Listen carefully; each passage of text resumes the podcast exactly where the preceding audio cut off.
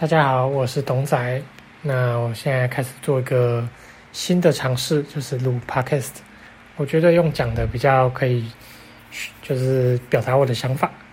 今天要分享的主题是如何判读新闻。做基本面的人一定会遇到一个很大的疑问，就是新闻如何判别？当一家公司不断出现利多消息的时候，难道股价就会一直上涨吗？对我来说，基本面是一个双面刃。今天在多头走势的时候，或许基本面良好的消息可以让你更有信心把股票报好。那什么时候会有问题呢？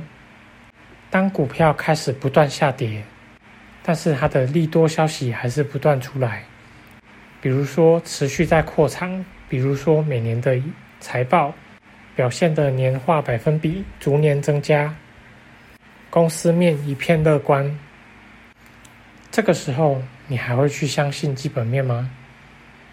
换个思维想，当消息出来的时候，你跟隔壁的阿猫阿狗，还有隔壁老王，同时都知道了这个消息，马上就变成了市场众所皆知的消息。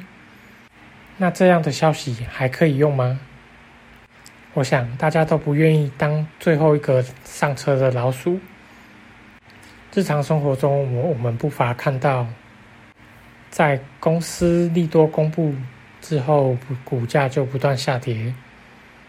公司内部经由实际营收、生产状况到结算统计获利，到最后财报公布。